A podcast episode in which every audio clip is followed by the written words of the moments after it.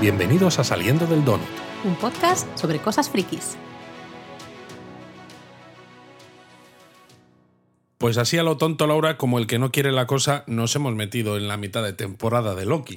Eh, creo que ese es el principal problema que tenemos todos. Podemos estar de acuerdo, en desacuerdo. Ahora entenderéis por qué, porque Luis y yo estamos quizá un poco, no en desacuerdo, pero bueno, tú tienes unas ideas un poco más claras de lo que sería el tema, ¿no? el, objetivo de la serie.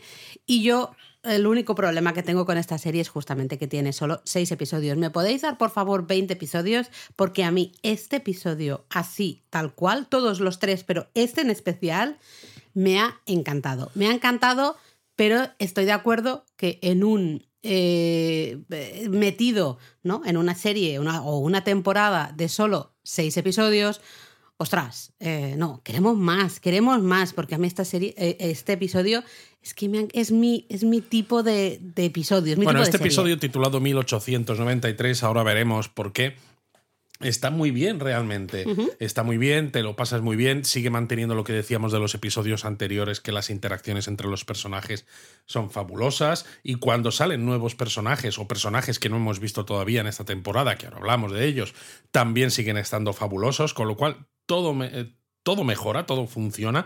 Y como tú dices, se podrían hacer 20 epi episodios eh, de esta manera, con este tipo de interacciones. Pero quizás el problema sería que entonces dices, ¿qué historia cuento de fondo? ¿no? ¿Qué, ¿Qué, utilizo, qué hilo utilizo para unirlo todo? Porque claro, si haces una temporada de 20 episodios de esta manera, estilo Star Trek, la nueva generación, por ejemplo, donde generalmente era una serie más bien, pues, eh, que cada episodio era Episódica, individual. un poquito, sí. Totalmente. Entonces, pues dices, pues vale, pero si aquí tienes una serie serializada donde Loki es el protagonista absoluto y donde ya te decían al principio, ¿no? Cuando antes de empezar la segunda temporada, que aquí en esta segunda íbamos a ver las consecuencias de los hechos que habían ocurrido en la primera, pues está claro que la cosa a veces se te queda un poco coja. Eh, lo que pasa es que está tan bien hecho este episodio para mí. Claro, es que están muy bien hechos. Eh, los sets maravillosos. O sea, yo no, yo no veo ahí el CGI, no veo. No veo, y, no veo tanto el volume, ¿no? De verdad. Es verdad, es verdad, no es se ve tanto. increíble porque, bueno, gran parte del episodio estamos en, ese, en esa feria, ¿cómo se dice esto? Mundial Sí. de Chicago, ¿no? A finales del siglo XIX.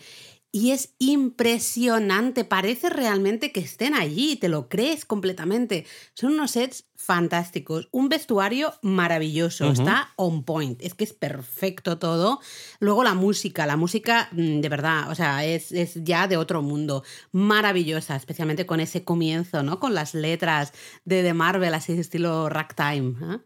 Laura, que no hemos puesto la sirena todavía y te, te- te me estás emocionando. Esto no son spoilers, perdona que te diga, no son spoilers Bueno, porque vale. además esas imágenes justamente de esta Chicago de finales del siglo XIX ya aparecieron a- al final, es una de las escenas de es Quantumania, una de las ¿no? escenas extras de Y Quantumania. además aparecieron en el tráiler y todo lo que tú quieras, así que no Sí, no, se mucho puede. spoiler no era. estoy haciendo spoilers, estoy simplemente, de- justamente, ¿no? Intentando valorar así un poco por encima el episodio y es que de verdad tengo que mencionar los sets, la- todo lo que sería decoración, ¿no? Decorado, vestuario y música, flipante. Yo creo que los decorados han estado muy bien. Hay algunas escenas en concreto en las que se nota que están en un set más pequeño de lo que realmente es, porque la cámara y el tipo de plano que ponen es muy cerrado, sobre todo cuando están en callejones estrechos, que, que dices, mm, se nota un poco, ¿no? Que no quieres abrirlo demasiado para que no cante tanto, pero en general es verdad que están muy, muy, muy. Ojo, es que esa Noria, por ejemplo, no sé, todo. Yo especialmente la parte, especialmente de, de la feria, me parece alucinante, me parece impresionante y ya solo por eso, wow, ¿no? Dices, me mola mucho este episodio. De hecho, yo creo que este episodio, el 3, a mí personalmente me ha gustado más que el 2. El 2 se, A me- mí también. quizás se me hizo un poquito más plano. Este me ha gustado muchísimo más. Y está ahí, ahí con el 1, que el 1 me, me flipó mucho, me gustó muchísimo. Pero bueno, pon la sirena Sí, porque si no ponemos se me- la sirena y luego ya al final vamos a hablar un poco de cosas que, que hemos visto del episodio y demás. Y ya al final del, del donut, pues eh, hacemos un poco de lucubración y esto. Vale.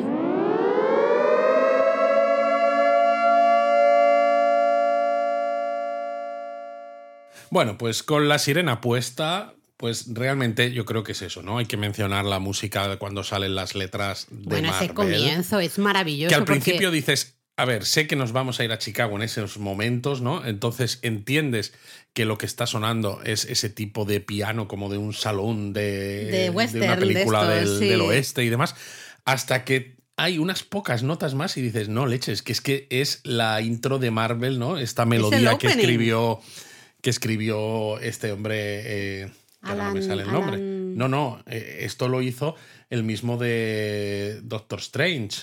Eh, que no me sale el nombre. Ah, Michael Giac- Giacchino. Ah, eso, exacto. Sí, también sí. el de Star Trek, de Sí, las nuevas sí, y muchas otras, vamos. Total. Es flip, ya, eh, eso a mí te arranca una sonrisa nada más empezar. Ah, salen esas Te letras. pone en situación. Total. Y el, en el- tardas un par de segundos, ¿no? Lo que tú decías, en darte cuenta de que realmente eso es esa música, ¿no? De ragtime de- del oeste americano, todos los salones estos, ¿no? Típico que hemos visto en tantas pelis. Y, y en el momento en que te das cuenta, ya flipas, ¿no? Dices, ¡hala! ¡Cómo mola! ¡Qué diferente esto, ¿no? Y la- el opening este, fantástico. Y nos lleva justo a la Chicago de 1868. Bueno, en realidad la Chicago de 1868 sale antes de la intro esta de Ah, Marvel. vale, pues pensaba que era después, pero vale. que- Quería mencionarlo porque me gustaba, porque claro, estábamos hablando en el episodio 2 de qué va a pasar con Renslayer, ¿no? Decíamos, justo al final te ponen el cliffhanger de que han tenido un, un beep, un hit en el timepad de Renslayer y entonces saben dónde está. Y claro, en, en ese, ese resumen que se hace al principio de cada episodio aparece Renslayer. Y aparece Renslayer de también la temporada 1. A eso me refiero, aparece Renslayer de la temporada salir 1, aquí. con lo cual sabes que va a salir. Y cuando te estás preguntando cuándo va a salir Renslayer, de repente aparece Chicago 1868, que aquí para seguir con los crossovers, ¿no? Es el, el año de la restauración Meiji en Comienzo el periodo Meiji en Japón. Efectivamente. Importante que pone clarísimamente, porque esto va a ser importante, eh, el que es el, la Secret Timeline. Exacto, es la línea temporal línea sagrada, sagrada. es decir, la nuestra y demás. Y se abre un portal y salen unos pies que pisan el barro. Y cuando se ve es Renslayer, es decir, no hemos tardado ni cinco segundos en tener a Renslayer en pantalla.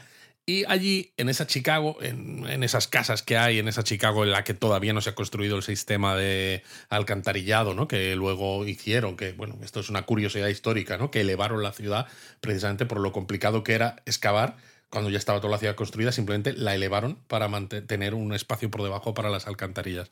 Es curioso.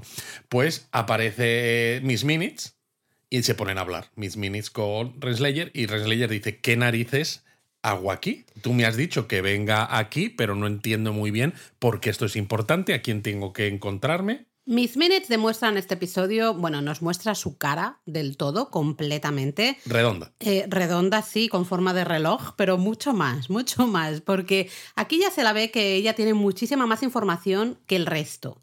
Tiene mucha información. ¿eh? Y dice, estás aquí porque este es el plan de He Who Remains. Ah, Él sabía espera. en el momento, porque claro, Renslayer se entera en este momento de que He Who Remains la ha palmado, está muerto. Entonces dice, "Hostia, ¿cómo que está muerto? Pues ah, él dejó un plan justamente en caso de eh, que, que fuera asesinado o se muriera, ¿no? Y el plan es que tienes que lanzar, tienes que tirar este paquetito que tienes aquí eh, a través de esa ventana. Todo así como muy misterioso, que claro, enseguida todos lo pillamos, ¿no? Porque dices, vale, en esa ventana tiene que estar alguna variante de Kang, He Who Remains, lo que ponle el nombre que quieras, y efectivamente vemos ahí un niño que cuando abre ese paquete justamente ve que es el, guidebook del TVA, que se ve muy nuevecito, además el librito. Efectivamente. Se ve que está muy nuevo. Y bueno, también además es gracioso porque cuando está Renslayer con Miss Minutes, eh, Renslayer no sabe que hay, por cierto, En el paquete, ¿verdad? No sabe lo que hay en el paquete porque Mm. ya no lo ha visto. O al menos no nos, no, no- nos dan a entender que no lo sabe. Y tampoco sabe quién está al otro lado porque parece ser que no se lo encuentra o al menos no nos muestran que se lo encuentre. Y claro, se tienen que esconder un poco porque pasa gente y evidentemente Miss Minutes pues da el cante en el a finales en el siglo a XIX. ver, es un reloj, es una Que flota en el aire. que tiene es una forma de inteligencia reloj, artificial. flota en el aire, es naranja, es, es como muy tremenda, ¿no? Y le- está claro, súper bien hecho, ¿eh? está muy bien hecho. en este episodio, Sí. Como siempre parece que está, evidentemente está flotando, pero a su vez siempre las, eh, las paticas, ¿no? Los piececitos de Miss Minutes, parece siempre que están encima de algún, De una pues de una estantería o de una mesa, ¿no? Está está súper bien hecho, perdón, perdón. Y hay un momento en el que Renslayer le, le dice, es que aquí das mucho el cante, ¿no? Eh, y entonces no se le ocurre otra cosa a Mitch Minis que eh, ponerse eh, estilo blanco y negro, como si ya eso fuese está, suficiente. Es como está. Mitch Minis, a ver, que estamos en el siglo XIX de la línea temporal sagrada, en fin, que no hay relojes que floten en el aire, o sea, aunque sean en blanco y negro. Señora, cálmese. Cálmese. Y bueno, cuando aparecen esas letras maravillosas que ya hemos mencionado, justo después nos vamos brevemente, muy brevemente, a la TVA. Justamente nos vamos ahí a la sala esta donde se encuentra el telar temporal, que está OB, eh, bueno, pues eh, a punto de, de- de que le dé un parraqué, porque está el pobre diciendo, vamos a morir, vamos a morir todos, vamos a morir todos, ¿no? Es un poco así. Eh, me encanta ese set porque hay un momento que se abre, ¿no? Justamente la imagen y se ve, a- porque está ahí Mobius, está Loki, Sí. está Casey, está la Hunter Sí. 15, ¿es? es que no me- X15, ¿no? X15. No, Em, B- B15. no, es que me hago un lío. Bueno, la, la Hunter nuestra.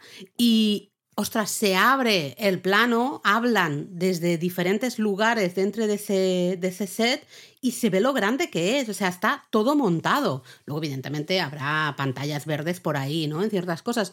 Pero hay todo un set bastante amplio montado que me pareció espectacular. A mí esta, esa parte me encantó. ¿no? Em, bueno, al final deciden que tienen que ir a buscar, que, que han pensado, si hay el ping de Renslayer... Estoy y- seguro de que Miss Minis va a estar con Renslayer porque, Porque ha dice, desaparecido igual. Claro. Y dice, y Miss Minis estaba trabajando con el He Who Remains, el que espera al final del tiempo, y dicen, les dice Obi, dice, Miss Minis tiene acceso de administrador Es que Miss es chunga, ¿eh? toda la TVA, Sí, con lo cual ella nos puede ayudar a arreglar este telar temporal y que deje de ser un problema. Porque es eso, el telar temporal está intentando construir eh, hilos de tiempo, pero como hay tantas y tantas eh, ramas, Está saturado. Está digamos. saturado. Y claro, los hechos del episodio anterior, del 2, cuando la general Dox estuvo podando muchas de esas ramas con esas bombas, que recordemos que lo veíamos al final, pues esto ha hecho que ganen un poquito de tiempo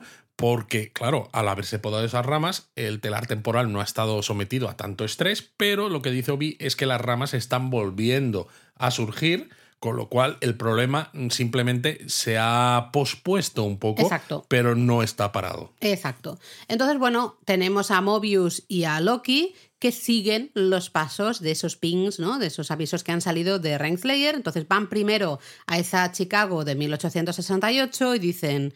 Qué raro, ¿no? ¿Por qué? ¿Qué, qué pasa aquí? Están hasta pensando en momentos, cosas que pudieran haber generado ese como Nexus Event, ¿no? O algo así, de, bueno, pues a ver, ¿por qué ha venido aquí? No les queda claro y dicen, bueno, pues vamos a ir al, al siguiente lugar. No les queda claro, pero justo pasan por delante de la, por la ventana, que del estamos niño todos. Exacto, estamos todos, esa ventana, esa ventana. Pero claro, evidentemente ellos no ven nada. Así que dicen, bueno, pues nos vamos al siguiente ping, que ya es 1893, y nos pone muy claramente, en justo ¿no? Eh, en la pantalla, que ya es una branch timeline, ¿no? Es decir, una línea eh, que no es. Es la una línea temporal ramificada. Exactamente, ¿no? Porque Entonces- además tiene sentido, porque Claro. si ese niño que estaba en esa casa en Chicago en 1868 no hubiera recibido el libro de parte de Rabona Renslayer, Hubiese seguido pues otro camino. Hubiera seguido otro camino, aunque de todas maneras sí que es interesante que cuando el libro cae por el alféizar de la ventana ya se ve que el niño está trasteando Sí. con cosas. Es decir, que tiene una cierta mm, inclinación a inventar y a pensar en ideas Sí. Curiosas. ¿no? Totalmente, totalmente. No, no es un niño que está jugando ahí con un balón, por ejemplo, y ya está, sino él ya está haciendo "Oh". invenciones y cosas, ¿no? Eh, total, total. Entonces, bueno, estamos en esta línea ya ramificada y entramos justo en esa feria, ¿no? De Chicago, maravillosa. Y aquí yo tengo que decir la verdad, la relación entre Mobius y Loki por favor, o sea, queremos más de esto. Seis episodios son muy pocos, necesitamos 30 en una, en una temporada, por favor. Me encanta. Fantástico, porque Loki está evidentemente con, bueno, tenemos que encontrar alguna pista. Tiene prisa. Eh, sí, claro, bueno, él está nervioso, tiene prisa. Y en cambio Mobius dice, bueno, mi enfoque es un poco diferente, ¿no? Y vale, eh, acaban pasando por la zona de comida, se compran ahí unos dulcecitos. Claro, es que en la zona de comida pasa mucha gente, entonces es el lugar perfecto para investigar si han estado por aquí Renslayer o Miss Minutes. Y el hecho de que esté delicioso no tiene nada que ver, es, una, es un añadido. Me encanta, acaban justo delante como del pabellón o de la zona de Noruega y ahí hay unas estatuas de madera justamente de los dioses nórdicos. También es fantástico. Eh, Loki llega un momento que dice, pues Thor no es tan alto eh, esto. Y luego hay una frase que yo es que de verdad me encanta que dice, qué simplista esto, ¿no? Reducir toda una cultura, eh, toda una tradición tan, tan increíble, tan maravillosa a estas tres estatuas así, que claro, es un poco, yo creo, como una autocrítica, ¿no? Un poco de, de, lo que también ha hecho Marvel, de escoger ahí, pues justamente ciertas cosas, ¿no? De, de esa tradición y hacerse las propias. Mira, de verdad que yo me parto.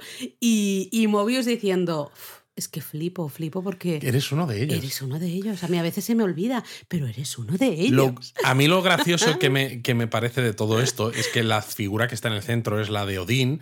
Eh, y la de Odín se parece mucho al, a la manera en la que Marvel ha ha visualizado el Odín nórdico con Anthony Odín, Hopkins. Sí. Y claro, pero Loki dice, no se parece en nada y todos lo estamos viendo y es, sí se parece, sí se parece. Y también es curioso que aparece eh, Odín, al lado aparece Thor. Pero al otro lado aparece Balder. Exacto. Balder el Valiente, que es un personaje que, está basado en un, en un, mito nórdico también, evidentemente, que ha salido en los cómics y que se decía que lo iba a interpretar Daniel Craig y tal, pero al final pues no salió en las películas ni nada. Y yo creo que es un guiño también a lo que pudo ser y, no, fue, ¿no? Porque claro, esto es una línea temporal ramificada y aquí como que se muestra ese Balder casi pues esa pues ese triunvirato ¿no? Eh, nórdico, ¿no? ¿no? Odín y Thor ya los tenemos tenido en las películas, pero Balder no, ¿no? Pues en este caso sí. Exacto, sí, sí. Yo soy una persona simple. A mí estos guiñitos eh, me hacen mucha gracia y es que hemos visto el episodio dos veces en esta ocasión y me he reído como una tonta en las dos ocasiones, ¿no? Cuando ven esto y hablan de eso. Y claro, entonces Mobius dice, bueno, pues tenemos que seguir yendo a un sitio, al otro, al no sé qué, pero se dan la vuelta y ven un cartel que aparece que un tal Victor Timely, que además el apellido no tiene que ver con temas temporales, pues va a hacer una demostración de cosas temporales y de energía y demás. Y dicen, hmm, esto puede ser interesante. Bueno, y hasta antes, creo que es justo antes, está todo al final mm, relacionado, pero también pasa un chaval no vendiendo periódicos y dice que un, un fantasma... Un reloj fantasma. Exacto, con forma de reloj o un reloj fantasma está aterrorizando la zona, ¿no? Y claro, ellos ya en el momento en que oyen eso piensan evidentemente en Miss Minutes y dicen, vale, estamos en el lugar correcto, en el momento correcto, cuando todo correcto. le compran el periódico al chico, hay como un dibujo, ¿no? En la, en la portada y aparece precisamente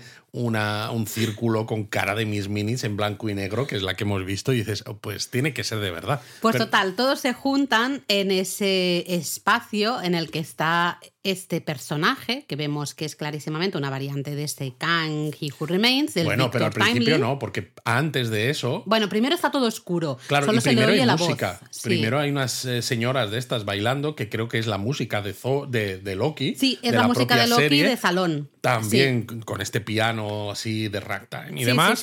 Luego se pone todo oscuro y entonces se ve como una máquina, también en sombras, y delante, pues una persona que empieza a hablar con un tono de voz un poco peculiar, con un poco de tartamudeo, que le cuesta a veces hacer las frases todas seguidas. Que me he pasado, perdona que te interrumpa, todo el episodio, y creo que tú también, pensando, ¿esto es solo un papel? ¿O es así de verdad? Al principio yo estaba, estaba convencida que era un papel, que se estaba haciendo un poco ese tartamudeo y esa manera de ser un poco como más Mm, no tan directo, no tan seguro de sí mismo, pensaba que eh, quizá era un papel, pero al, acabar el episodio te queda la duda. Y, y, entonces al acabar el episodio pensaba, no, no, quizás así. No, realmente Victor Timely es así como se nos está presentando. Lo que sí queda claro es que es un, vamos, es un vendehumos absoluto. Bueno, hay un momento en el que, aunque esto ocurre después, que está con Loki delante, y Loki le dice, ¿no? Pues como que eh, la gente que, que, hace las mismas cosas se entienden a sí mismos, ¿no? Y le dice, eres un confidence trickster, ¿no? Un engañador, o sea, que se aprovecha de la confianza de otros, lo que en inglés hoy en día sería un conman. Un conman, ¿no? Que es, es un, eh, pues un estafador, ¿no? Una traducción así que quizás no, no captura todas las eh, sensibilidades estas de que utilizas la confianza de la gente en ti para meterse la doblada. Y tu propia confianza de tú vender, tú saber vender.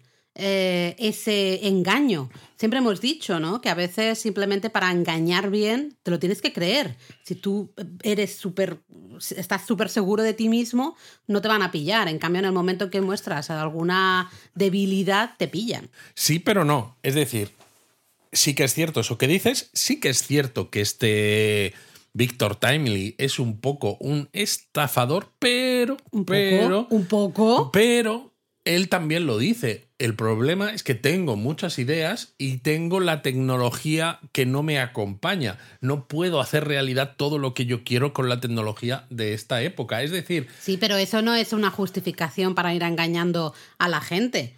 Bueno, él hace cosas porque tiene esas ideas y como tiene la tecnología que tiene, pues le funcionan como le funcionan, que es algo que se ve luego. Pero, por ejemplo, ese telar temporal que él construye, ¿no? Esa mini máquina, realmente sí que funciona un poco. Sí, pero eso me hace mucha gracia. Detengámonos aquí un segundo, porque en este show, ¿no? Que él hace, presenta justamente ese telar temporal, pero, eh, a ver, uno, esto está sacado todo del TVA Guidebook, del libro del TVA, es decir, aquí el importante es OB. Ouroboros es el mega jefe, ¿eh?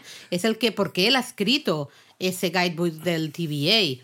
Probablemente Ouroboros eh, sea mucho más importante que toda esta gente bueno, junta. Es que aquí nos tenemos que volver a detener otra vez, porque claro, dices, Ouroboros ha escrito esa guía del TVA, pero la TVA la ha creado Kang, o una variante, o el que espera. Entonces, ¿quién estuvo primero? O sea, ¿fue Ouroboros creado por Kang y entonces Ouroboros estableció esa tecnología de la TVA? ¿O realmente fue Kang el que se apropió de la tecnología que había creado Ouroboros para montar una TVA? ¿O al final es todo una paradoja temporal circular? Porque al Odio fin y al cabo, las paradojas temporales. Bueno, es que hay que hablar de las paradojas Sí, temporales sí, y en esta serie más que nunca, sobre todo con dos personajes, porque tenemos a Ouroboros, que es precisamente esa serpiente, ¿no? Que se muerde la cola, que no acaba, es circular, es decir, estamos pensando que hay gente en el, en el TVA que aquí nos estamos yendo un poco de, ma- de madre, pero bueno, es interesante. Gente en el TVA que dice, los hemos sacado de la línea temporal de una de otra, eh, pero tienen sus propias vidas en otras ramificaciones, se les ha ido borrando la memoria. Pero claro, puede que haya personas en el, la TVA que siempre han estado allí, que no los hayan sacado de otros sitios, o entonces a lo mejor los ha creado Kang. Es que no lo sabemos, y uno de ellos es OB, que además el nombre tiene mucho que ver, pero es que el otro es Mobius. Total. Porque Mobius también, con su nombre, ¿no? Es esta superficie que está girada sobre eh, un extremo sobre sí mismo, de forma que al final solo tiene una única cara y que también es infinita esa superficie. Lo que pasa es que hay una diferencia grande entre ellos dos. Mobius sí que eh, tiene la memoria, ¿no? Le han, le han- parece, en principio, Parece. parece que le han borrado la memoria. En cambio, Ubi parece que no.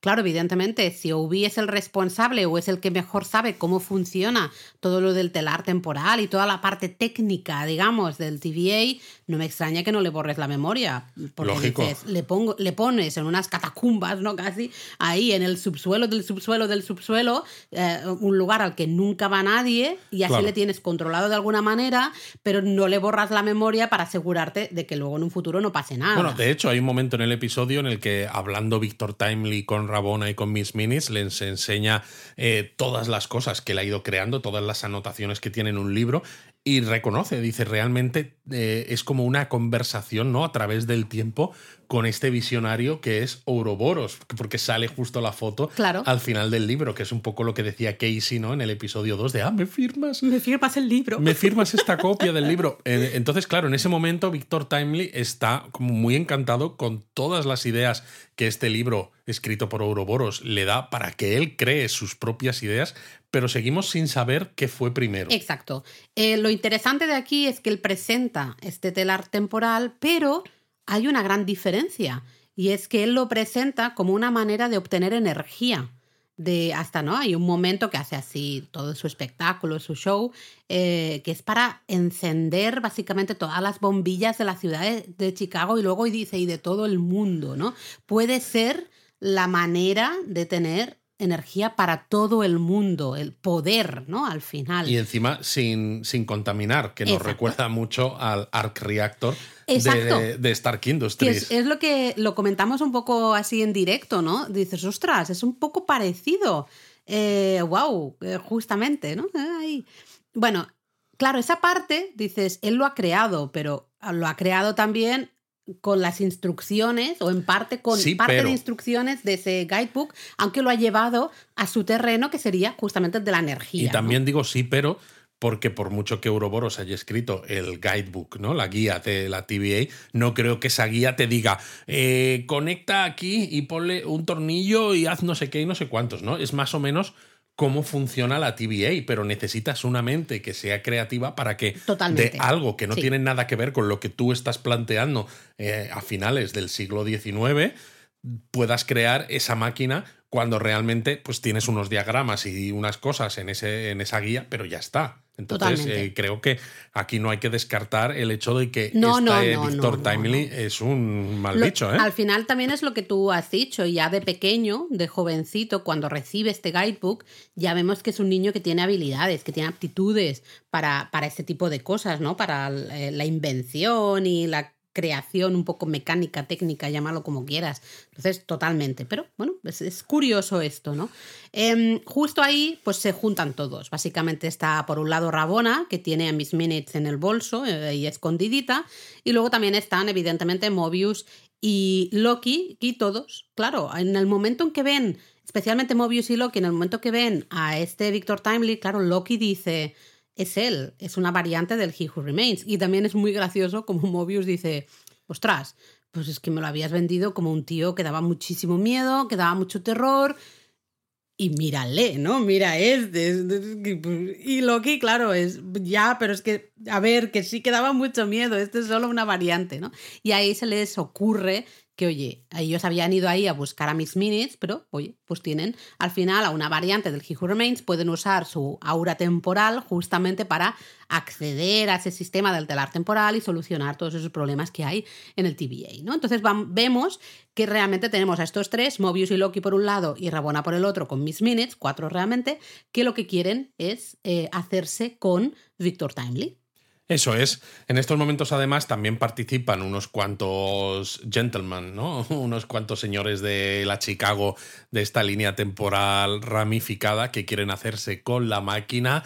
Ahí Victor Timely, ¿no? Ha contratado a uno que luego lo vemos para que haga una puja y así subir el precio de su máquina. eh, Mil por- dólares acaba recibiendo, dólares, sí, que sí, para sí. la época tiene que ser, vamos, un Creo que leí que en aquella época con mil dólares te podías comprar una casa de cuatro habitaciones y no sé O tiene sea, que ser una pasta, sí, sí. total. Es, es una pasta, es decir, que un poco estafador sí que es, porque además luego se le acercan otra serie de personas, como creo que un concejal o algo de esto, que le dice: Esta máquina no funciona, ¿no? Y son una especie de pantalones mecánicos que al principio no sabemos lo que, hace- lo que hacen hasta que la cámara se pone enfocando a Jonathan Mayors de Victor Timely y se empieza a ir bajando, ¿no? Y que, Se que va, lo- se no le ves las piernas, pero tú notas que, que se está agachando y dice, Te veo, le veo cada vez más alto, concejal. Y dice, nos vemos la semana que viene y le ajusto los pantalones y parece que al otro le cambia la Bueno, cara vale, dice, venga. vale. A mí, me- yo lo que me pude reír, porque además la cara seria con lo que lo dice el actor, ¿no? De,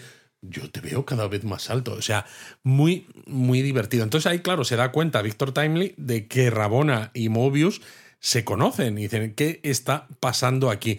Hasta que llegan una serie, pues otros estos que, que le están persiguiendo, pues porque ha hecho máquinas que no funcionan y que Porque pues, te- te estafa, explotan. estafa, estafa. No, porque él lo dice, porque no tiene la tecnología suficiente. Luis, pero estafa igualmente. Podrías no tener la tecnología y no aprovecharte de la gente. Bien que se ve justamente que paga a uno de Claro. los pujadores para justamente ha que- subido la puja. Pero lo que quiero decir es que él tiene esas ideas y que con la tecnología apropiada funcionarían. Lo que pasa es que una persona que fuese un poco más honesta diría, no lo vendo porque no consigo llegar al punto en el que esto funcione y él Exacto. sí lo vende, pero la- las ideas las tiene Vale, ahí pero es una y él- estafa igual. Sí. Entonces, cuando le persiguen, él corre a esconderse y no encuentra otro sitio pues que ir hacia la noria, ¿no? Y entonces le dice a uno de los que están ahí controlando los accesos que necesita acceso prioritario, ¿no? Esto es como una primera versión del Disney Pass en los Disneyland. eh, y entonces se mete, le persiguen, pero se mete en una de las góndolas de la, de la noria y luego sale eh, a gatas de forma que queda fuera. Pero claro, desde el TVA nos empiezan a poner una escena en la que hablan con, con Mobius, creo que es, y le dicen, estamos teniendo una lectura extraña. Y dice, aquí también están pasando cosas. Y cuando no sabemos a qué lectura extraña se refiere, de repente aparece Sylvie en un La momento en el que está con. Loki y con eh, Victor Timeline, los tres solitos en una góndola. Exacto, se quedan ahí en esa góndola y hay ese momento de fricción entre los dos Lokis, ¿no? Loki y Sylvie. Sylvie está especialmente pesada en este episodio Sí. con, eh, ya te dije, que en el momento en que apareciera una variante de He Who Remains, yo me lo cargaría y a eso he venido, a cargármelo.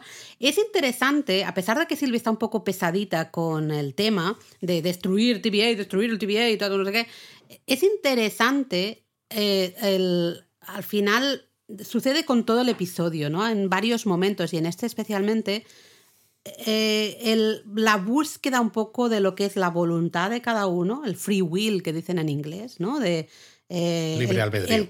el sí, sería el- la traducción, sería el libre albedrío, pero el camino que elige cada uno en contra un poco el destino, el camino también que se supuestamente tienes que tomar, ¿no? Que al final todo lo, lo del secret timeline y de las eh, líneas secret he dicho, sacred timeline, ¿no? La, la línea sagrada y las líneas ramificadas va un poco por ahí, ¿no? ¿Qué queremos? Mantener esa línea sagrada porque es la que supuestamente el destino, ¿no? La que supuestamente tienes que seguir o te Bueno, dejamos que cada uno haga un poco Total. su camino. Sylvie le dice en este episodio a Víctor Timeline, ¿no? Le dice, es el, el asesino del, del libre albedrío. Claro, pero él dice, no estás hablando de mí, no soy yo. Tú estás hablando de otra persona. Ahí hay un momento, esto sucede un poquito más tarde ¿eh? en el episodio, pero hay un momento que no sabes si creerte a ese Victor Timely cuando está casi lloroso, ¿no? Claro. Llorando, diciéndole a Sylvie que Sylvie está a punto de matarle y, y él medio llorando dices que estás hablando de alguien que no soy yo. Y ella se da cuenta de que realmente está a punto de castigar a alguien por algo Que ha cometido otra persona. Exactamente, es decir, está quitando la voluntad, ¿no? El- ese free will la está aniquilando de esa persona. Ella se va a convertir al final en la liquina- aniquiladora del free will. Hombre, si tenemos en cuenta que en esta serie aparecen dos variantes de Loki, como son Loki, como son Sylvie, y que realmente son personas diferentes y con ideas diferentes y maneras de actuar diferentes, pues técnicamente Claro. Victor Timely podría ser diferente de Kang y podría ser diferente del que espera. Mm, sí, Otra sí, cosa sí. es que no lo sean, porque ya en este episodio vemos que, aunque son muy diferentes entre sí, eh, realmente cualquier variante de Kang es un poco ególatra, porque se le, le menciona cuando vende, ¿no? Después de ese un poco engaño con la puja, le vende a, a uno de los señores la, la máquina, le dice, ah, pues estoy deseando, ¿no? Este partnership, este. Este Que seamos socios. Este, este- sí, esta trabajemos asociación. en equipo, Él dice, no me gustan los I socios, don't do trabajo solo. partnerships, exacto, I don't do partners, ¿no? Eh, esto se va a repetir también a lo largo de todo el episodio en varios momentos. Vemos clarísimamente que a- a- todas las variantes pueden ser muy diferentes, lo que tú decías, pero van a tener algo probablemente siempre en común. Y en el caso del He Who Remains, Kang y ahora eh, Victor Timely, clarísimamente es que trabajan solos. Quieren Pero- trabajar solos y creo que eso nos está dando mucha información de que, cómo era He Who Remains. Yo es que no sé si quieren trabajar solos o que son muy solitarios. No, quieren trabajar solos. Para mí es clarísimamente quieren trabajar no lo solos. Sé. Para mí sí. O sea, no tengo eh, cero dudas, ¿eh? Cero bueno, pruebas, eso dice, cero dudas. Eso dice muy poco, Laura, de ti, porque de ya todas lo maneras sé, seguro no que me aciertas equivoco. nunca. Bueno, total, están ahí en la, en la noria, eh, pum, pum, luchando, ¿no? Sylvie y Loki, fu, fu, magia, magia, verde, verde, tal. Y al final, bueno, sale dispar salen disparados, ¿no? Todos.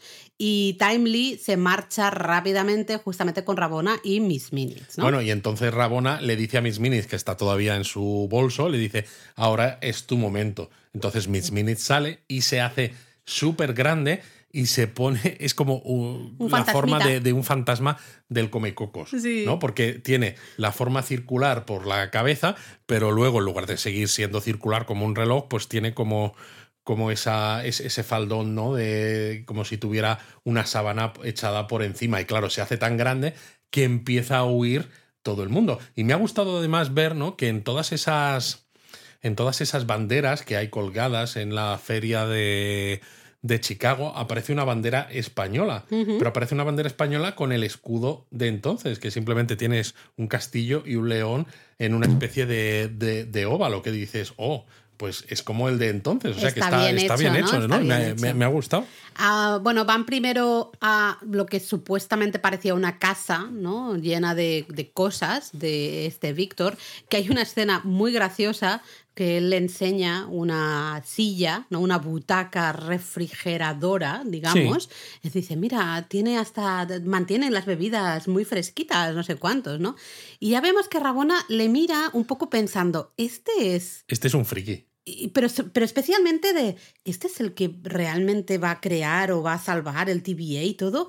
¿Este tío? ¿Este raro? Pero lo que es curioso es que en ese momento ya se nota que a Víctor Timely Rabona le gusta un poco. Le gusta un poquito. Y eso, la primera que lo nota ya es Miss Minutes. Que además me encanta cómo pone los ojos así entrecerrados de cuando tienes los ojos inyectados en odio y dices, es solamente un dibujo, ¿no? De un reloj con ojos y, y boca, pero ya notas que a Miss Minutes no le gusta nada esta interacción entre, No. entre ellos dos. Porque claro, para, para Víctor Timely eh, luego se da cuenta de que ha sido Rabona la que le ha entregado el libro y le mira todavía con cara más de, oh, muchas gracias. Y Miss Minutes, sin embargo, mete la cuña de, bueno, no es más que el, el cartero. Es como si le agradeces al cartero por entregarte la carta. Lo importante es quién, ha ¿Quién? escrito esa carta y por qué. Entonces, Rabona solo estaba siguiendo las instrucciones de aquel que espera, del Hijo en este episodio está grandiosa, está espectacular. De hecho, se marchan ellos dos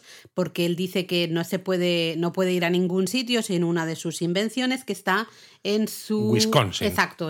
Que, En que su eso- laboratorio. Creo que eso también es un guiño a los cómics, que me parece que en los cómics justamente tenía su laboratorio en Wisconsin, entonces, bueno, pues lo han hecho así. Se marchan en un barco, ahí hay ese momentito muy importante en que está Timely, le hace un poquito de, ¿no? Le hace una cara a Antonia en la mano. caricita así en la- en Esto el es como dedito. cuando estás en el cine y te, Exacto. y te vas poniendo la mano ahí para ver si tocas un poquito la otra mano y Y el problema es que Rabona la caga ahí absolutamente porque dice que tiene muchas ganas de esa de, de ser partnerships y vuelven a usar la misma palabra, ¿no? De esa asociación, de, de ser un equipo. Y en ese momento... Oh. En ese momento, Víctor Timely retira la mano y la retira y aquí, claro, eh, un poco podemos pensar lo que queramos. O la retira por dos motivos, se puede pensar.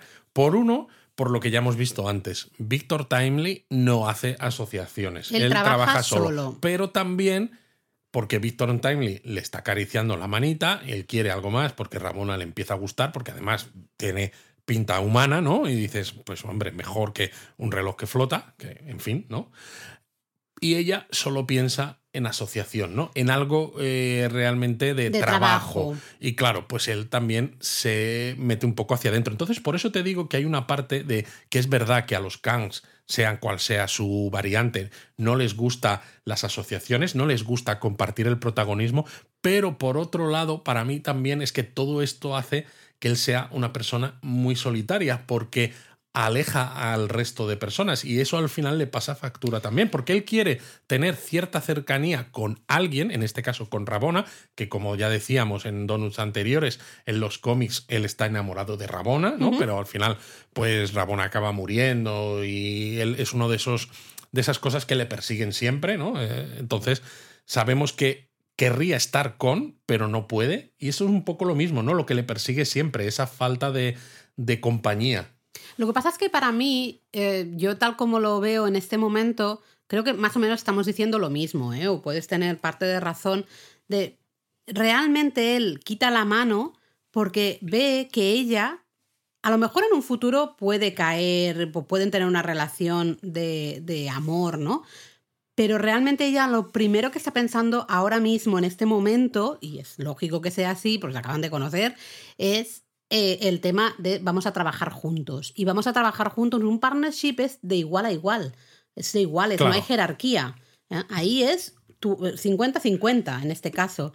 Y para mí esto es lo que eh, las variantes de He Who Remains o de Kang llevan fatal. No, no, no aceptan el 50-50, de iguales. y creo que, esto eh, se va a entender mejor justo al final del episodio, pero ahora hablaremos de ello. De todas maneras, aquí también surge las cosas que hemos ido sabiendo en estos primeros episodios de, de esta temporada de Loki, porque si recordáis, en el, primer en el primer episodio, cuando Loki viaja al pasado, cuando está deslizándose por el tiempo en la TVA del pasado, escucha esa grabación en la que un Kang, pero ya con un tono de voz que no es el de Victor Timely porque no tiene tartamudeo. no es el de He Who Remains, es el de Kang de Quantumania.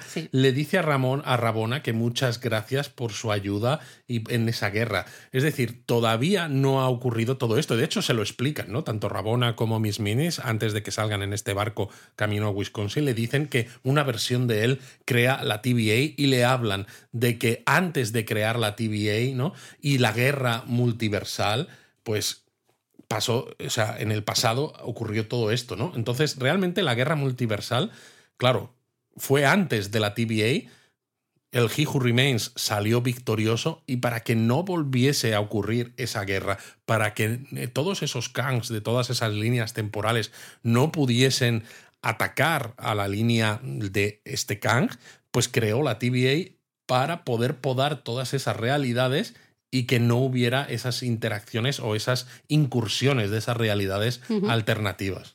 De todas maneras, aquí la que manda queda claro que es Miss Minutes. Brutal la escena en que vemos que Rabona cae, o sea, cae, está en un barco. en un bote salvavidas del barco. Cae al agua y vemos que Miss Minutes, como le ha comido la oreja a, a Víctor, ¿no? Diciéndole, ves, ella solo quería eh, ser tu socia, ¿no? Una asociación.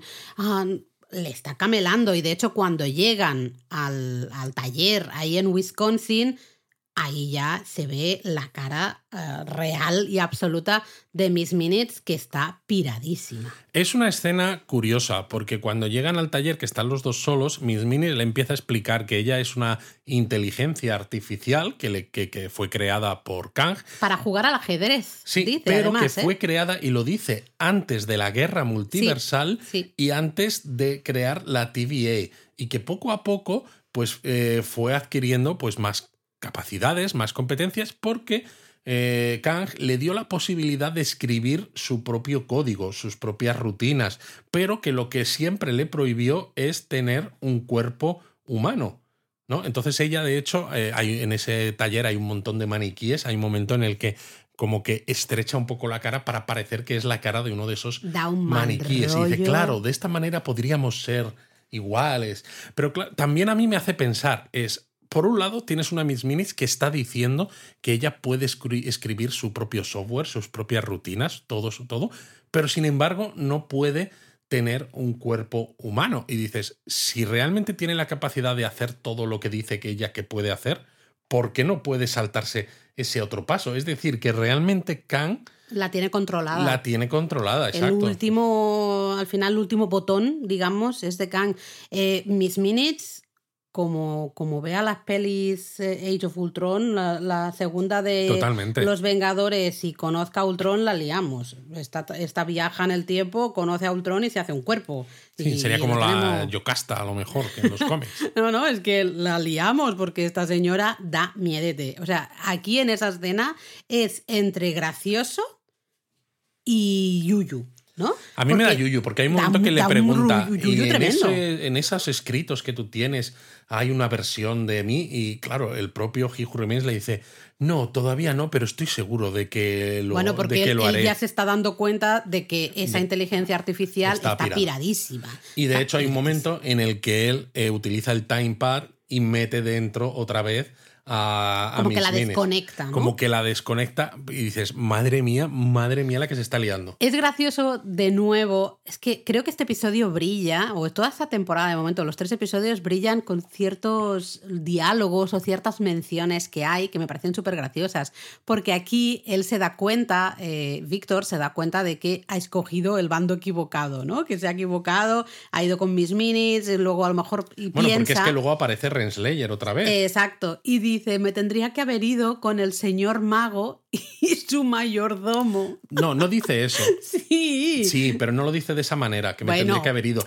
Porque cuando le están diciendo que le dice Rabona que le necesitan porque la TVA y el telar temporal están en riesgo y le dicen, eso no es tan diferente de lo que me dice el, este caballero mago y no y, y el y el mayordomo. Entonces Sí, no es tan ah. diferente, que es un poco lo que todos pensamos Que van a y- lo mismo. y que para mí también es un poco un- algo, ese elefante en la habitación del que a veces no se habla mucho, que dices, bueno, por- porque el episodio es divertido y los personajes están muy bien, porque realmente los dos tienen la misma, los dos grupos tienen el, el- el mismo objetivo, Sí. que es que el TVA no desaparezca porque ese telar temporal está a punto de reventar. Pero eso es muy humano. Eh, somos enemigos o cada uno va por su lado y aunque luego en cierto momento del tiempo queramos lo mismo, como somos enemigos o tú me has intentado matar y yo todavía tengo esa idea, eh, ya no vamos a Yo trabajar sé, Laura, juntos, que ¿no? tú aquí tienes que buscar cualquier justificación No. a cualquier crítica que yo te digo, porque piénsalo,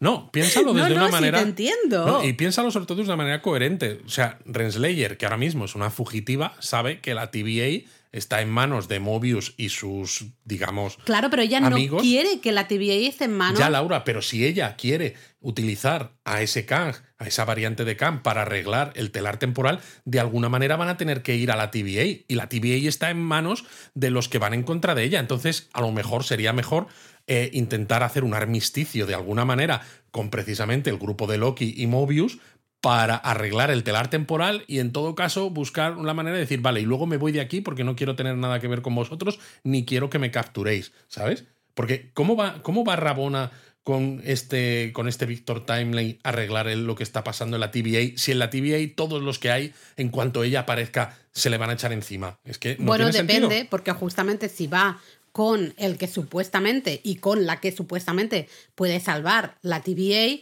no se la van a cargar. Tú justamente estás en la TVA y te aparece ella con tanto Miss Minutes como Victor Timely y dices, es un, un poco lo que decía Mobius también en este episodio, ¿no? Es un problema para después. Ahora vamos a afrontar el, pro- el problema de ahora. El problema de ahora es que tenemos a ese telar temporal que está a punto de explotar y nos estamos, Ouroboros está todo el rato gritando que vamos a morir, vamos a morir, vamos a morir, ¿no? Em, lo veo parecido, pero bueno. El caso es que cuando llega Rabona, pues claro, ya está cabreada después de que haya tenido que Hombre, remar como para no estar cabreada, también te lo digo, ¿eh? Claro, y entonces agarra una versión primitiva del palo de podar, este, Exacto. ¿no? Que ya ha Sí. hecho una, un primer prototipo. De hecho, Víctor Time le dice, ten cuidado con eso, que es solamente un prototipo. de hecho, ella le dice, a partir de ahora mando yo, y de hecho prueba esta, esta vara de podar con uno de los maniquíes que efectivamente queda podado. No sabemos si aparecerá al final del tiempo, ¿no? Este maniquí ahí solo. ¿eh? No sé, no sé si queda podado o queda destruido Y directamente. entonces, pues, aparecen Mobius y Loki. Ya estamos todos. Ya estamos todos. Mientras, pues, eh, Rabona amenaza a Víctor Timely con esta vara de podar. Y a mí esto me hace mucha gracia es muy ridículo. Porque tienes a Tom Hiddleston, ¿no? El actor que hace de Loki, con las manos así, eh, con las palmas estiradas, que le ponen como la lucecita verde que dices, está a punto de utilizar sus poderes, pero ya hemos visto en otra escena también muy divertida, cuando están en la feria de Chicago, que a un señor que le saca una cabeza y media, ¿no? Le dice, es que me has pisado y demás, y Loki dice, quítate de en medio, el otro le quita el sombrero además, y Mobius le dice, no tenemos tiempo, Loki. Entonces Loki utiliza su magia y le traslada de dentro de ese pabellón a la jaula de unos cerdos o así que había que están pasando por fuera, ¿no? Y además es muy divertido cuando ocurre, porque claro, se ve esa luz verde, el, señor desaparece y toda la gente... Exacto, toda la gente se queda mirando. y, y Mobius, dice, el, increíble Loki, todo el mundo, estar aquí toda la semana, como si fuera una atracción de feria. Y claro, en este momento que está Rabona eh, amenazando a Victor Timely, que ellos lo necesitan para arreglar el telar temporal, Loki podría haber hecho exactamente lo mismo, pero se queda ahí con las manos eh, puestas, con la lucecita verde, esperando a que ella, como cualquier malo en cualquier película, cuente todo lo que tiene que contar antes de actuar. Y dices, bueno, Loki, mm, vas a quitártela de en medio porque os queréis llevar a Victor Timely a la TVA. A ver, mm. un poquito de acuerdo estoy, ¿vale? Para que no te me enfades. Un poco de acuerdo estoy. La, bueno, un poco la explicación que podríamos darle es que él piensa que um, tiene, es como cuando alguien eh, tiene una pistola y tiene capturado a otra, ¿no? una persona y está con la pistola eh, apuntando a esta persona y tú, tú eres policía, estás con una pistola diciendo, en el momento que yo disparo, si esa persona más rápida que yo y dispara, mata a ese Claro, Laura, pero tú estás comparando a personas que tienen la misma arma. Tú aquí estás comparando a alguien que tiene eh, magia que la otra persona no. Es decir, la haces desaparecer. Eh, supongo que también hay un momento de miedo de, ¿y si hago esto y justo ella ese segundo, minisegundo que tiene, le da con la vara esta de podar y aquí tenemos un problema, ¿no? yo, lo veo como la parte de ese del miedo de, a ver, a ver, espero, me voy a esperar por si acaso esto se soluciona al final sin poner en riesgo la vida de este ahora rehén, ¿no? Digamos. No sé, pero te entiendo, ¿eh? Te entiendo que es verdad que todos lo pensamos. Y te, además es que te fijas en las manos, le sale el verdecito y dices, pues dale, venga, dale, porque pues eso no tenemos tiempo para estas cosas. Hasta que aparece Silvi, que ella sí que utiliza su magia y tira a Rabona por ahí, que dices, ¿ves cómo se puede hacer? ¿Ves cómo se puede? A lo suyo, porque está pesada, ¿no? Lo siguiente, le requerre, le requerre.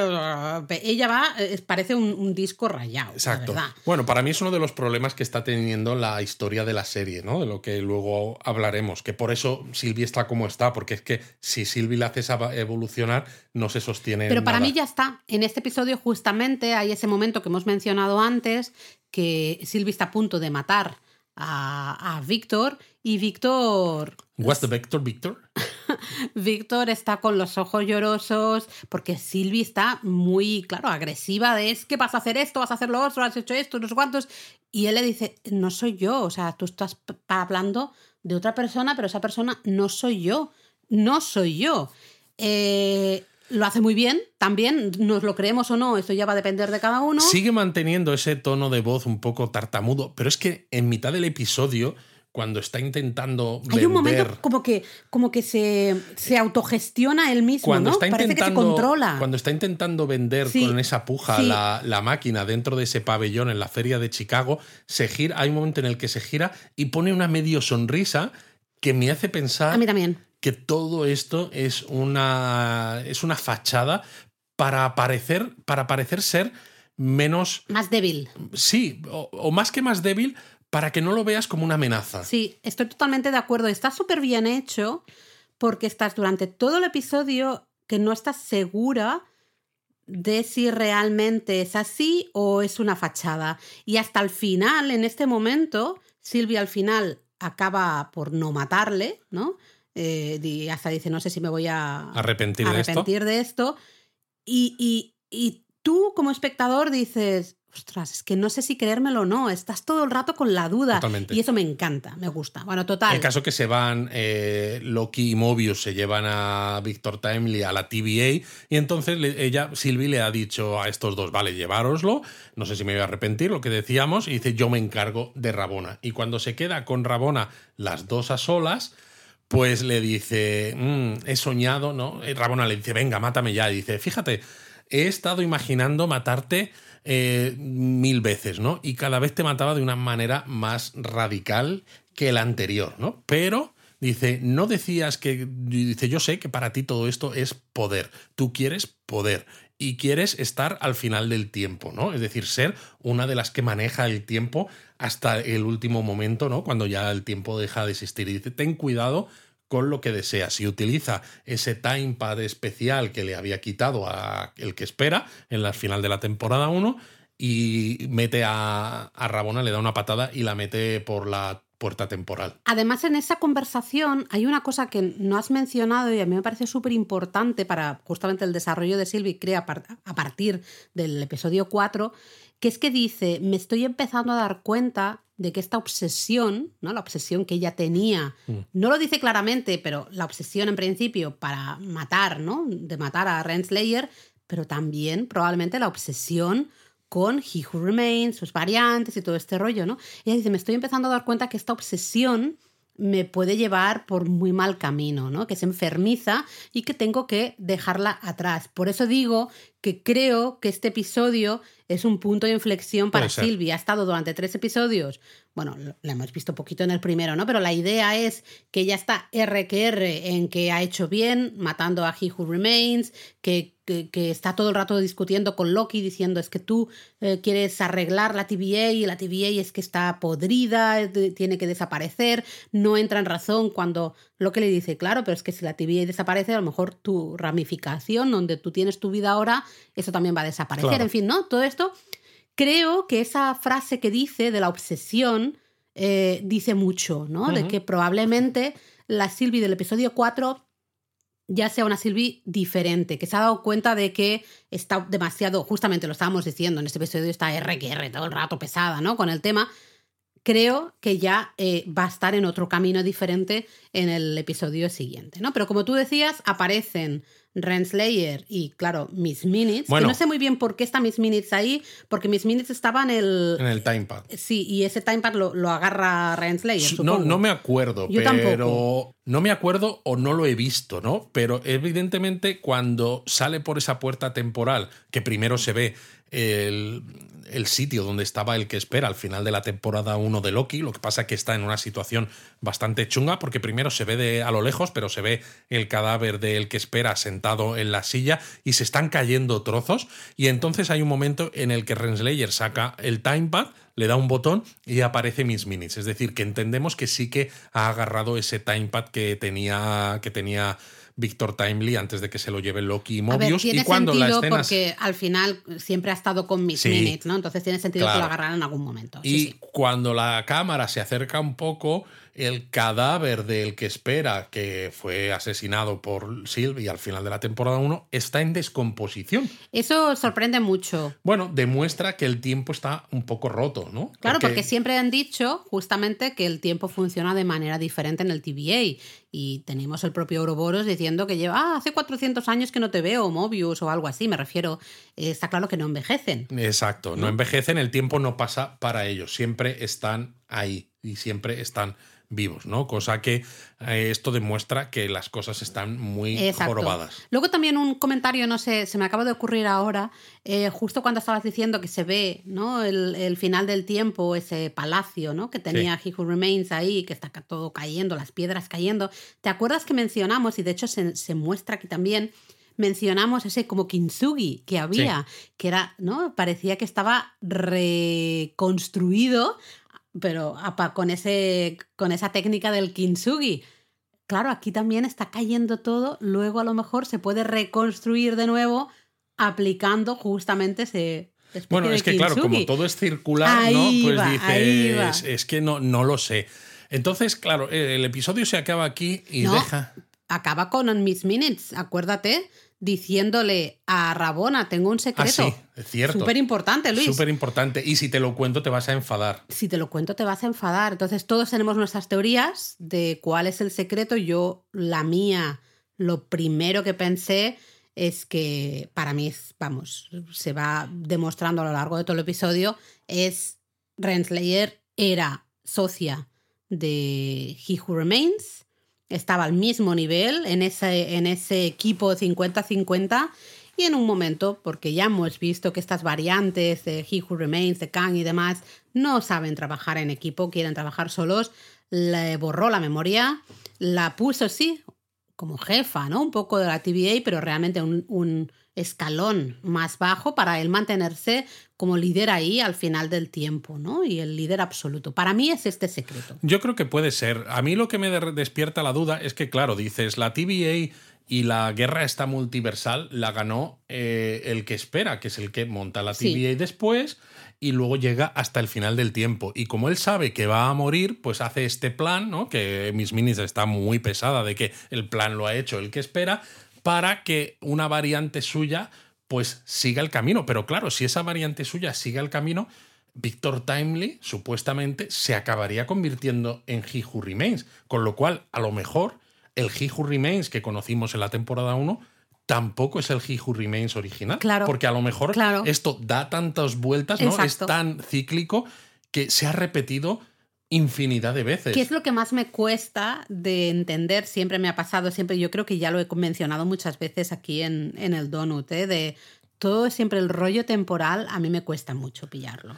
Y todo el tema este, ¿no? Al final de, de todo es cíclico y de que para que pase ese futuro necesitas hacer algo en este pasado, pero es que claro, eh, ese pasado necesita pasar porque va a ser ese futuro, ¿no? como que todo está relacionado, al final a mí me explota un poco la cabeza. Y también hay una cosa que no acabo de entender porque en los cómics eh, el Kang original es originario del siglo 31 y creo que el mm. He Who Remains lo, menciona que él dice que viene del futuro al final de la temporada 1 entonces claro cómo se come esto con el hecho de que el Victor Timely de niño creciera en 1868 en nuestro tiempo. Eh, ¿Realmente él es originario de ese siglo XIX o del 31? ¿O es que el He Who Remains ha sacado a un Victor Timely de niño del siglo 31 y lo ha trasplantado al siglo XIX? Por eso a lo mejor ese niño tiene esas ideas loquísimas. Hostia, puede ser, claro. Es que no tiene ningún sentido. Sí, hostia, eso tiene sentido, entre comillas, porque nada tiene sentido. ¿Por qué la Chicago del siglo XIX? Mm. ¿Por qué? O sea, ¿qué, tiene de especial ese momento histórico? Quizás a lo mejor para poner a alguien que tiene ideas muy locas y que se sienta frustrado por la falta de tecnología para que estar fuera de su tiempo para que en cuanto le llegue ese, ese, libro pues se lance como loco a construir cosas porque diga por fin algo encuentro algo que está más o menos a la altura de mi imaginación. No lo sé. Eh, sí, hostia, podría ser. A mí lo que me preocupa ahora es que, claro, se han llevado a ese Victor Timely, que le hemos visto en ese episodio, estamos todo el rato pensando, ¿este tío es así o, es peor de lo que nos está mostrando? Le vamos a llevar al TVA con una tecnología que ahora sí está, así está evolucionada lo suficiente ¿qué va a pasar? ¿Qué va a pasar ahí? Porque no será fácil. Eh, va a arreglar el telar, vale, sí, a lo mejor, pero estás exponiendo a esa persona con ese potencial justamente ahora sí a una tecnología que está a la altura, ¿no? Un poco, está en, ese, está en el momento, está desarrollada. Eh, lo, que, lo, que, no hay que olvidarse es que, de todas maneras, el primer episodio, el final del primer episodio, eh, acaba saliendo una Silvi de un ascensor que no es la Silvi que estamos viendo ahora, ¿no? Por el tema de pelos. No, por el pelo es, por el pelo ah, es. ya sí, es la de ahora, vale. Sí, es la de ahora, no es la del final de la primera temporada.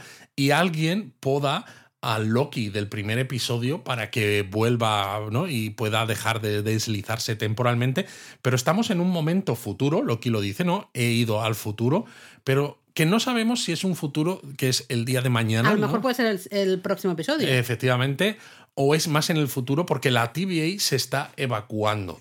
¿No? Eh, yo creo que tiene que ser un futuro un poquito más futuro, porque si están evacuando la TVA es porque no han conseguido arreglar todavía lo del telar temporal y el telar temporal, pues como las realidades alternativas siguen surgiendo, pues ya no da más de sí y está a punto de reventar, con lo cual no me encaja con el hecho de que al final de este episodio se hayan llevado a Victor Timely a la TVA, porque si te lo llevas a la TVA y no pasa nada, ¿no? Y, o pasan las cosas normales, pues con el aura temporal de este Victor Timely el telar temporal quedaría arreglado y entonces mm, no tendría mucho sentido. Entonces me da la sensación de que vamos a estar dando un poco vueltas en los próximos tres episodios y que en el último, en el sexto, va a ser en el que veamos qué pasa y quién es el que poda a ese Loki, que yo creo que va a ser otro Loki. Ese pues, a ser el mismo. eh, yo no, ya sabes, esto ya lo hemos hablado justo nada, muy poquito, pero lo hemos hablado antes de grabar. Yo creo que esa escena va a ser la del episodio 4. Va Yo a pasar en no. el episodio 4. Yo creo que sí. Eh, creo, fíjate, tengo mis... Es que claro, sigo con las dudas de ese Victor Timely es así o es solo una fachada lo que hemos visto. A lo mejor es solo una fachada y pone las cosas complicadas a la hora de llegar al TVA. No Yo creo que no va a pasar y me explico por qué. Creo que no va a pasar porque la serie, por un lado, es muy corta y lo que yo ya decía en el episodio anterior, me reafirmo, eh, la historia que hay de fondo es bastante pequeña, bastante ridícula, ridícula en el sentido de que tiene poca enjundia, porque al principio era, hay que buscar a Sylvie, vale, ya la hemos encontrado, o hay que arreglar el temporal, mm, ya tenemos esto, es como, parece poco, sobre todo cuando esta historia parece tan importante de cara a la trama del universo cinematográfico de Marvel, que eh, el propio Kevin Feige ¿no? llamó a esta saga la saga del multiverso.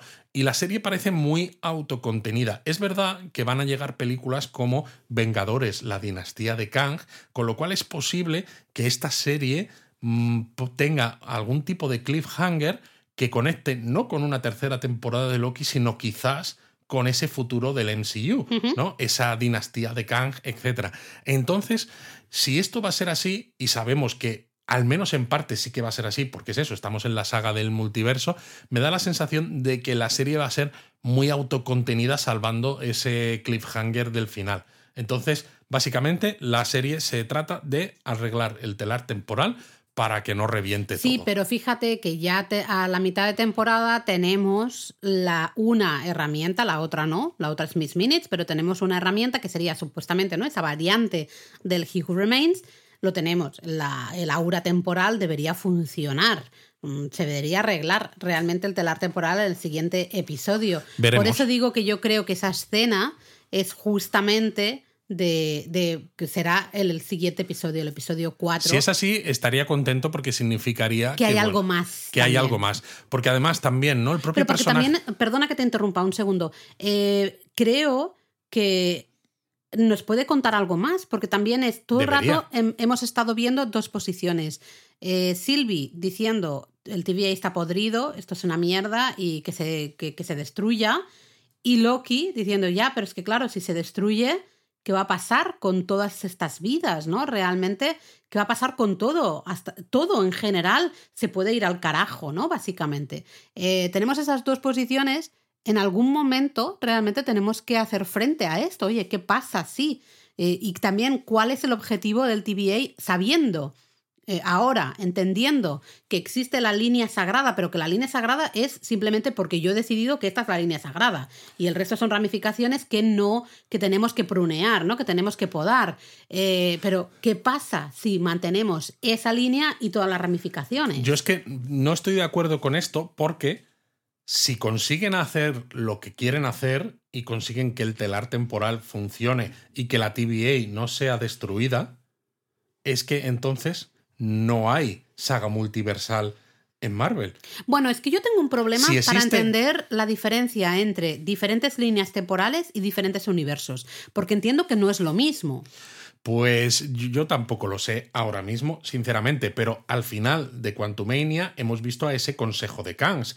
Entendemos que ese consejo de Kangs también estuvo implicado en esa guerra multiversal del pasado, Sí. antes de que se creara la TVA, pero siguen estando ahí y Claro, pero ¿dónde están? O sea, es que yo, a No, mí estas claro, cosas me que- cuestan Pero mucho. lo que yo te quiero decir es que si va a haber una película de Vengadores que el subtítulo es Dinastía de Kang, es porque va a haber varios Kangs por ahí en diferentes momentos temporales. Y para que eso ocurra, necesitas que todas esas líneas temporales, ya sea otro, multiver- otro universo, ya sea otra ramificación de nuestra línea temporal, de ahora mismo como lo llamemos, significa que siguen surgiendo y que son una amenaza precisamente y que necesitas a los Vengadores para arreglar eso, ¿no? No, no basta con Ant-Man, no basta con Loki, necesitas a todos los Vengadores. Entonces no se puede arreglar la TVA. Es decir, lo que veíamos al final del episodio 1, para mí, es que cuando están evacuando la, la TVA es porque la TVA va a reventar.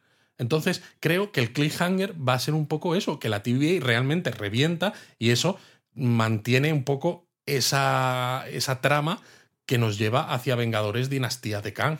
Porque si no, no tiene sentido. Si lo arreglan, ¿para dónde van los hechos? Entonces me da la sensación de que van a estar, eh, pues eso, poniendo un poco de relleno, que yo lo digo, eh, cuando en Secret Invasion ponían relleno en una serie tan corta, yo me sentía un poco insultado, porque además creo que la serie tenía mucho más. En este sentido, ponen relleno y no me importa porque la serie la disfruto, porque las interacciones entre los personajes son fantásticas, porque el propio Jonathan Mayors está que se sale, que dices, ¿cómo puede ser que la misma persona haya interpretado al mismo personaje de pero eh, con tres variantes distintas y que tengan similitudes, pero que al mismo tiempo las tres sean diferentes. dices, me cago en la leche, vaya pedazo de actor. Pero creo que es eso, que van a estar metiendo relleno hasta el episodio, hasta el episodio 6. Además, estoy un poco cabreado en este sentido, o sea, me, gusta, me está gustando mucho, salvo una cosa, y es el personaje de Sylvie. Creo que la están desaprovechando. Para mí también. porque está demasiado plana.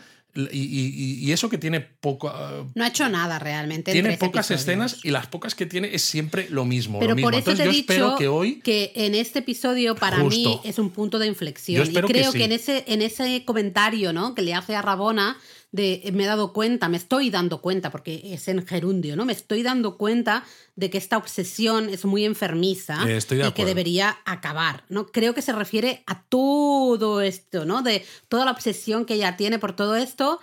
Creo que vamos a ver una Sylvie muy diferente en el episodio Yo espero que sí, porque creo que está, es un personaje que está muy desaprovechado hasta el momento. Pero es eso, me da miedo que los otros tres episodios que nos queden básicamente sea un poco más de lo mismo y de buscar, porque fíjate, nos gustó el personaje de Casey, pero casi no sale, ¿no? Eh, ha tenido, pues dicen, ah, no es tan importante. Nos gustó el personaje de Obi, casi no sale. Y en este episodio lo que sale es básicamente para decir, vamos a morir todos, que ya lo ha dicho en el segundo, en el que también salía muy poco. El personaje de Brad, ¿no? Que lo habíamos visto en el primer episodio y que decíamos, mm, va a salir un poco más. Efectivamente, sale en el episodio 2 y aquí ya ni aparece. La General Dogs tampoco aparece. Dices, bueno, es que la han capturado y ya más, pero es todo como poner piezas para justificar el episodio de la semana siguiente y ya está, ¿no? Entonces, ah, me falta algo. Eh, te entiendo, te entiendo, pero a la vez yo digo, justo lo he dicho al inicio, a mí dame 30 episodios de estos y yo soy feliz. Es un tipo de serie, tal como está hecha, con lo bien que está hecho los personajes, las ah, interacciones entre los personajes, ¿no? Los diálogos, el cierto, los toquecitos de humor que hay de aquí para allá, todos los decorados, el vestuario siempre ha estado on point, perfecto, maravilloso.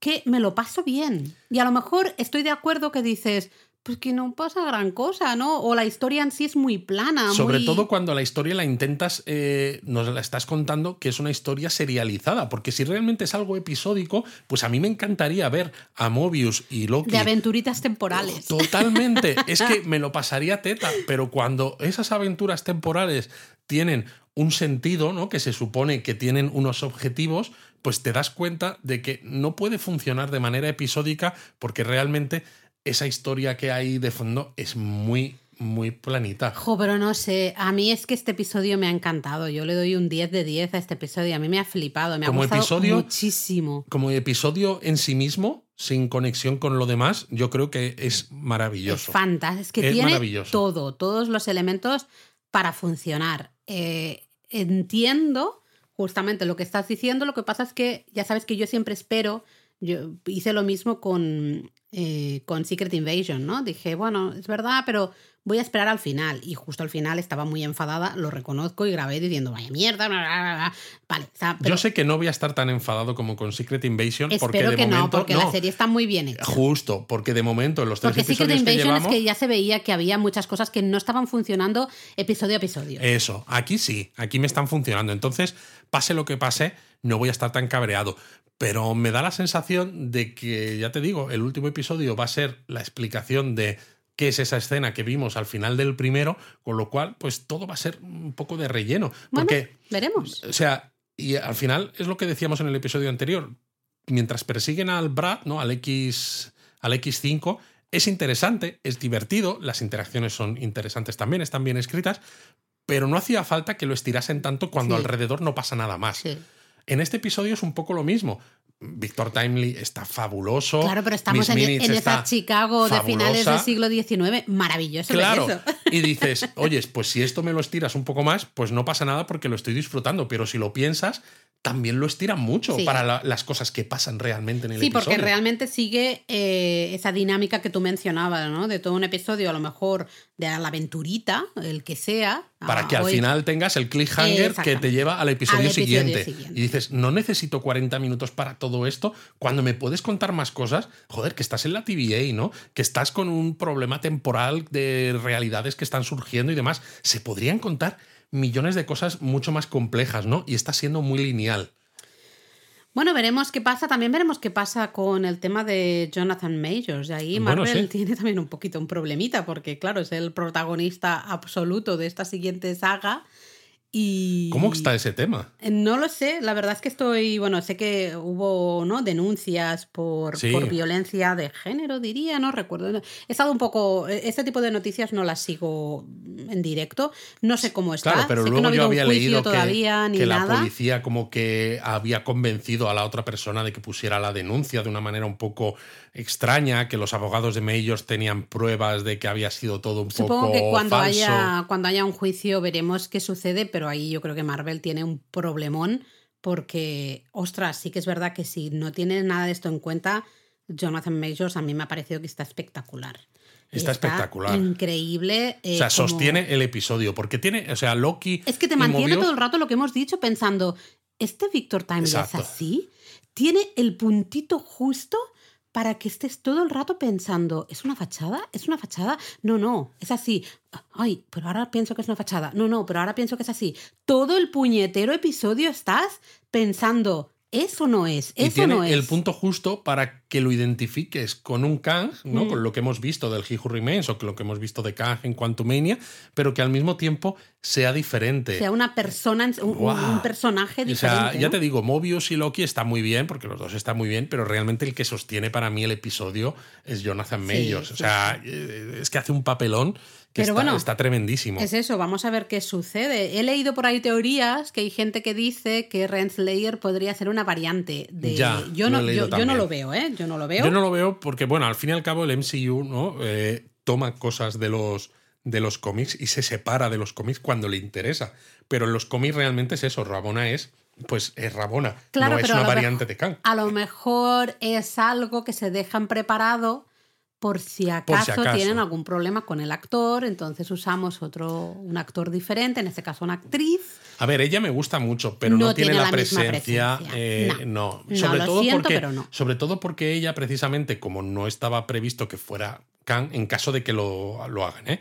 Eh, no ha tenido esos otros papeles en los que ha ten- no ha tenido que hacer todas esas No ha diferentes. mostrado claro. realmente sus diferentes caras, ¿no? Exacto. Entonces, yo ahora mismo no lo vería. Se me quedaría Yo muy, tampoco, me yo quedaría muy tampoco, fríos. Pero es verdad que yo entiendo que Marvel, supongo que ahora mismo, claro, no sé cuándo se escribió Loki, a lo mejor no, ¿no? Pero en estos momentos estoy segura de que Marvel está pensando en alternativas, por si acaso sale mal, ¿no? El tema de Jonathan Majors, porque Totalmente. claro, evidentemente pues un- es un problema de PR absoluto.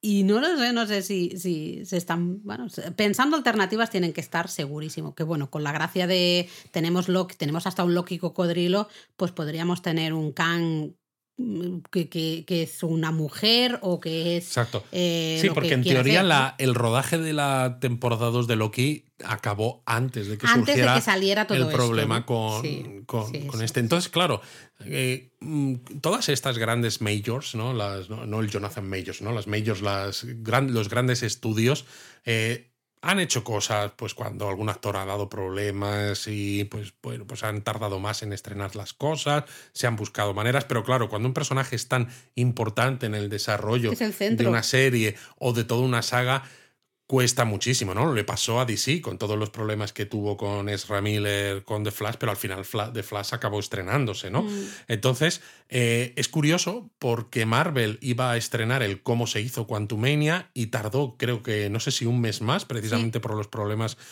Jonathan Majors, pero al final lo acabó estrenando. Y claro, la película se estrenó y con esas escenas extras y luego pues se ha estrenado Loki, que dices, pues, es como decir Claro, un poco, es que no podemos no seguir adelante. Claro, la cuestión es especialmente ahora, qué va a pasar es- a partir de ahora. Eh, es inocente hasta que se demuestre lo contrario, ¿no? Entonces, de momento seguimos, pero tú imagínate que se demuestra que, que ha habido violencia, ha tenido problemas.